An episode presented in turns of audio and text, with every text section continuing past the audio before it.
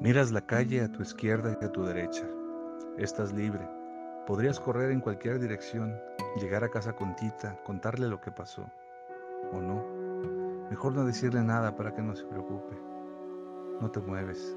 Tienes miedo, sí, pero también te intriga aquel personaje que transfigura todas las calles y todos los objetos y hasta la manera esa tan especial que tiene de llamarte.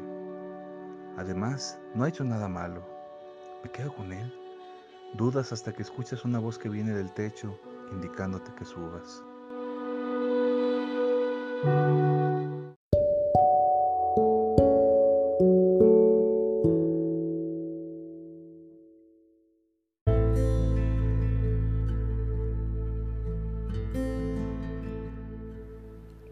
Bienvenidos a la casa.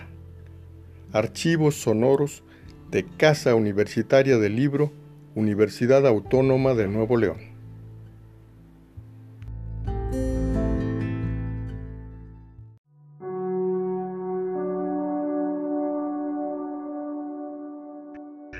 Así define Eduardo Antonio Parra a Irán Robalcaba local de Ediciones Era en la Ciudad de México y hemos seguido más o menos en contacto y creo, eh, creo sin eh, sin, exagerar y sin, creo que sin lugar a dudas, creo que estamos ante el mejor cuentista de su generación en, este país. Eh, es la voz de Eduardo Antonio Parra.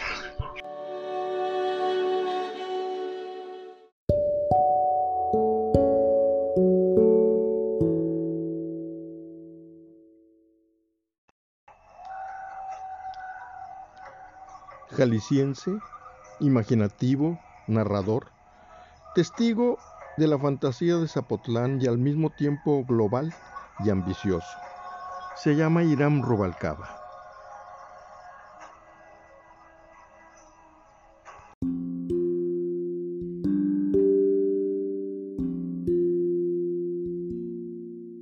Entonces no era posible pensar en Hay cosas muy curiosas que ocurren en Zapotlán. Por ejemplo, el nacimiento de algunos escritores. Juan Rulfo, Juan José Arreola, Irán Rubalcaba.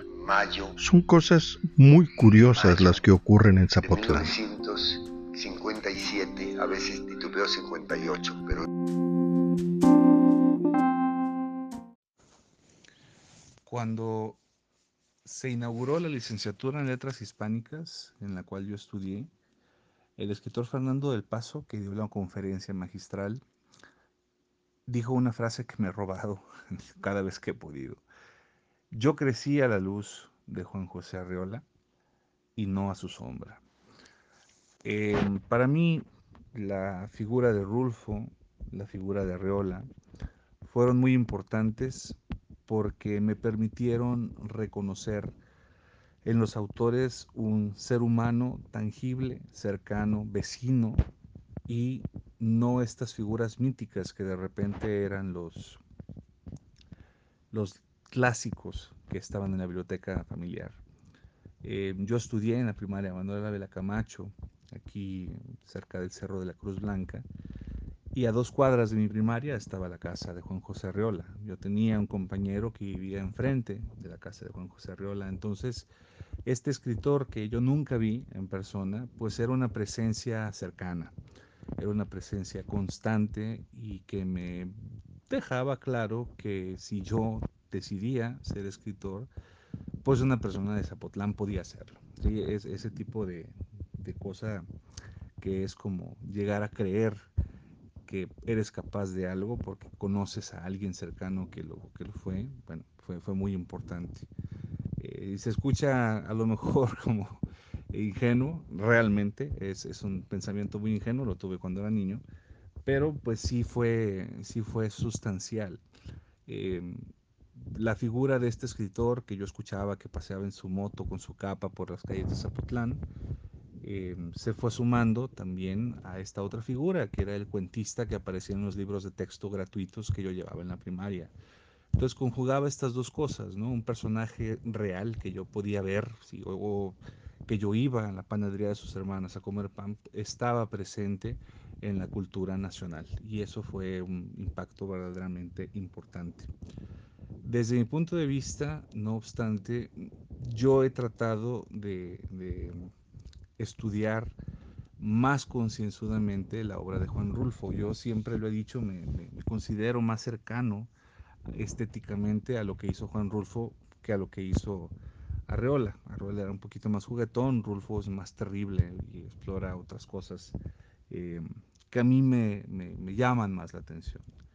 Como un dato curioso, y para expresar por qué te digo que crecí a la luz de Arreola, yo tengo un par de lectores que leen todos mis cuentos antes de que yo los, los antologue o yo forme un libro con ellos. Uno de ellos es León Felipe Arreola, que bueno, es un descendiente de, de, este escritor. Y ese tipo de cosas curiosas pasan en Zapotlán, ¿no? De repente. Entonces, pues ahí tienes.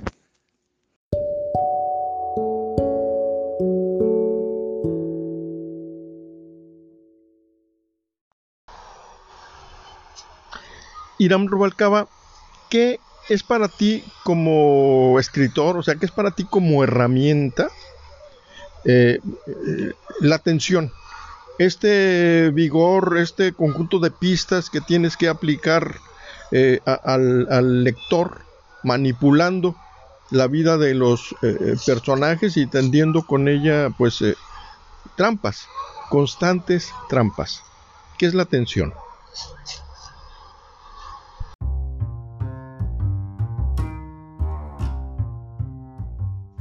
Para mí la atención es el elemento más importante del cuento, eh, ya sea por su brevedad o yo creo más bien por su intensidad.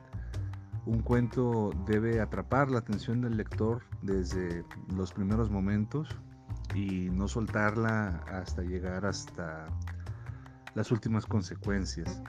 En lo personal, siempre que escribo o planeo mis cuentos, trato de, de pensar cuáles son las interrogantes que van a producir desazón en los lectores, que van a mantenerlos eh, preocupados por el destino de los personajes o tensos por cómo se va a desarrollar la acción.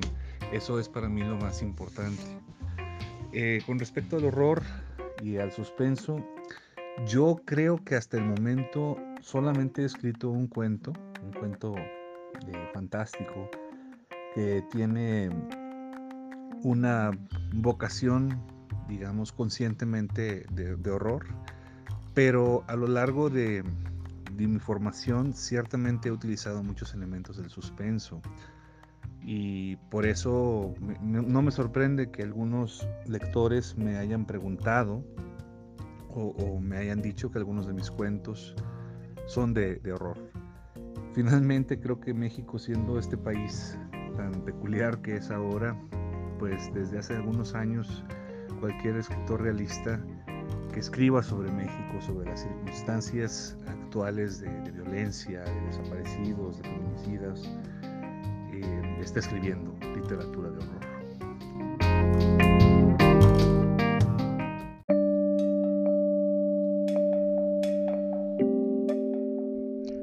Los escritores de tu generación han vivido de manera plena y rotunda todos estos procesos a los que se engloba bajo la palabra digitalización. Tú particularmente, ¿cómo lo has vivido?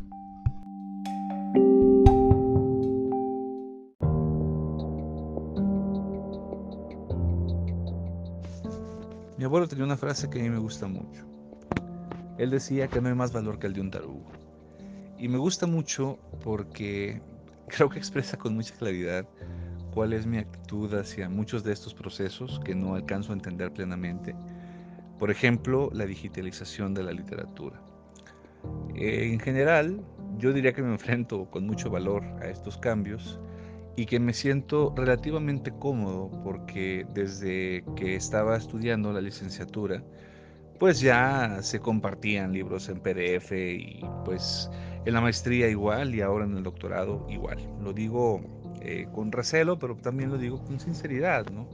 Eh, la digitalización de la literatura ha permitido el acceso a obras que de otra manera no tendríamos oportunidad de, de acercarnos, al menos no con tanta facilidad. Voy a ponerte un ejemplo. Yo compré hace cuatro años, de hecho no lo compré, me lo regalaron los cuentos completos de Julio Ramón Ribeiro, después de una búsqueda exhaustiva por librerías de viejo en todo el país que duró casi 15 años.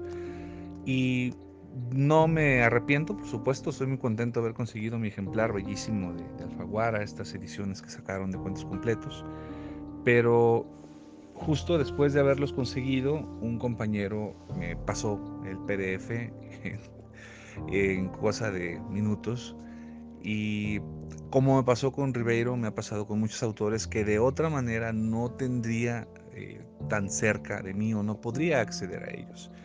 Em, las ventas en plataformas digitales como Amazon o bueno, Gandhi, el sótano, todas las librerías han abierto su mercado a los libros digitales y yo creo que son un instrumento más para acercar al autor a los lectores. Tú hablas del entendimiento entre el editor y el autor, creo que es un aspecto muy importante en el proceso editorial, pero finalmente el entendimiento que importa es el del autor con el lector.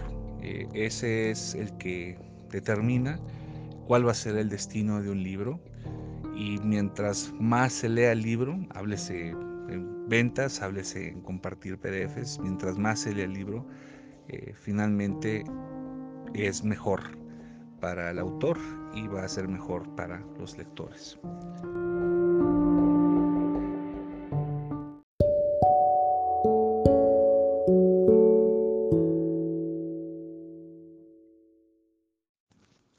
Hay una gran contradicción, creo, en mi formación con respecto a mi literatura, porque como bien indicas, desde el punto de vista académico, mis trabajos se concentran principalmente en conocer la cultura japonesa y establecer vínculos culturales, sociales, religiosos, espirituales entre la cultura japonesa y la mexicana. E, esto fue lo que traté de hacer en mi tesis y esto eh, es lo que trato de hacer ahora que estoy estudiando el doctorado. Me, interesa mucho Japón, me interesa mucho Estados Unidos, eh, Hungría, eh, Rumania, son países que, que, me llaman mucho la atención, que tienen una literatura riquísima y que he estudiado durante muchos años.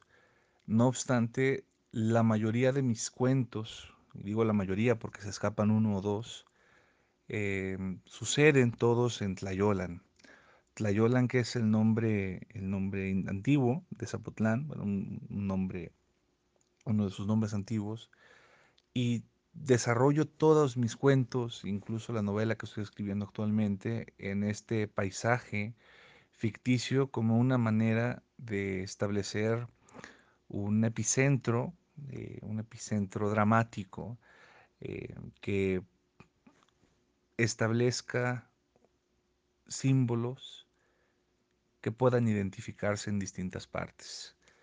Eh, me explico. Yo siempre he pensado que los pueblos son una especie de crisol que concentra todas las pasiones humanas, lo más bajo y también lo más alto. Cuando tú te peleas con alguien en tu pueblo de chiquillos, ese rencor que te produjo la aquella pelea se va a mantener durante muchos años y del mismo modo si tú te enamoras de alguien estando muy chiquito en un pueblo, pues ese amor, ese enamoramiento también va a trascender de otras formas. Em, desconozco si esto ocurra en las grandes ciudades, no he vivido el tiempo suficiente en una de ellas, me imagino que algo similar debe ocurrir con los barrios, pero a mí me llama mucho la atención esta forma de vivir que tienen los pueblerinos. No obstante lo anterior, creo que cuando uno hace las preguntas correctas a sus personajes, las respuestas que obtiene se pueden aplicar en distintos lugares del mundo.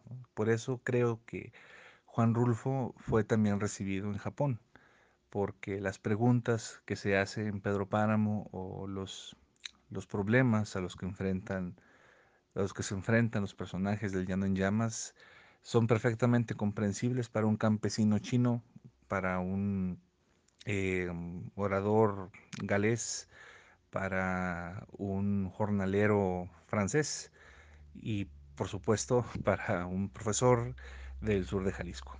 Eh, eh, eso creo que es importante. La literatura tiende puentes eh, humanos entre personas de distintas partes del globo. En ese sentido, la literatura es global por, por antonomasia.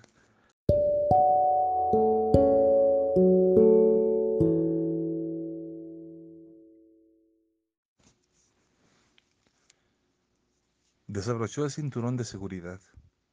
Arrojó la sabanita de los elefantes marinos al asiento de adelante y jaló al hijo hacia su pecho. El cuerpo del niño se sentía diferente. Cierta rigidez insinuaba en su cuello y brazos como si estuviera abrazando a un muñeco. Santiago sintió que se volvía de vidrio. Revisó el rostro del bebé, lo acarició, lo llamó por su nombre mientras rozaba la cara y el resto del cuerpo tratando de despertarlo. Dormía con una paz que no era de este mundo. Abrazado a su niño inerte, Santiago sintió el silencio de Dios.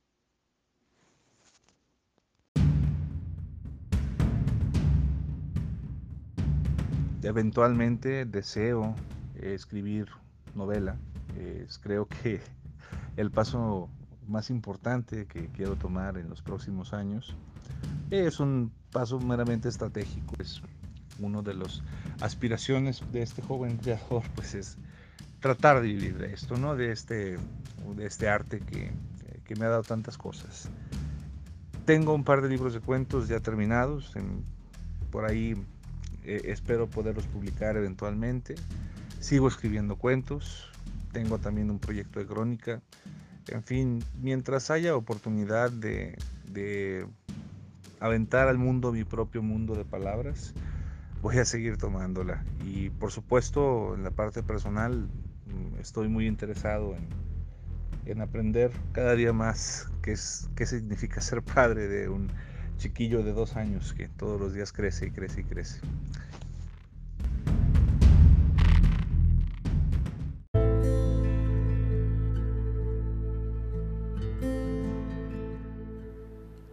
Bienvenidos a la casa.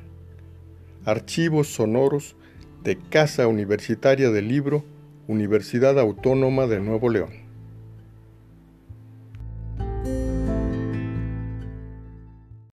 Eh, y entre sus pocos asistentes esta, estuvo esta es la voz no de Daniel Salinas Basabe. Y que pues tuvo el gran detalle de, de darme su libro, que aquí conservo, la Noche sin Nombre, pueden ver incluso el sello todavía de la librería de esa noche.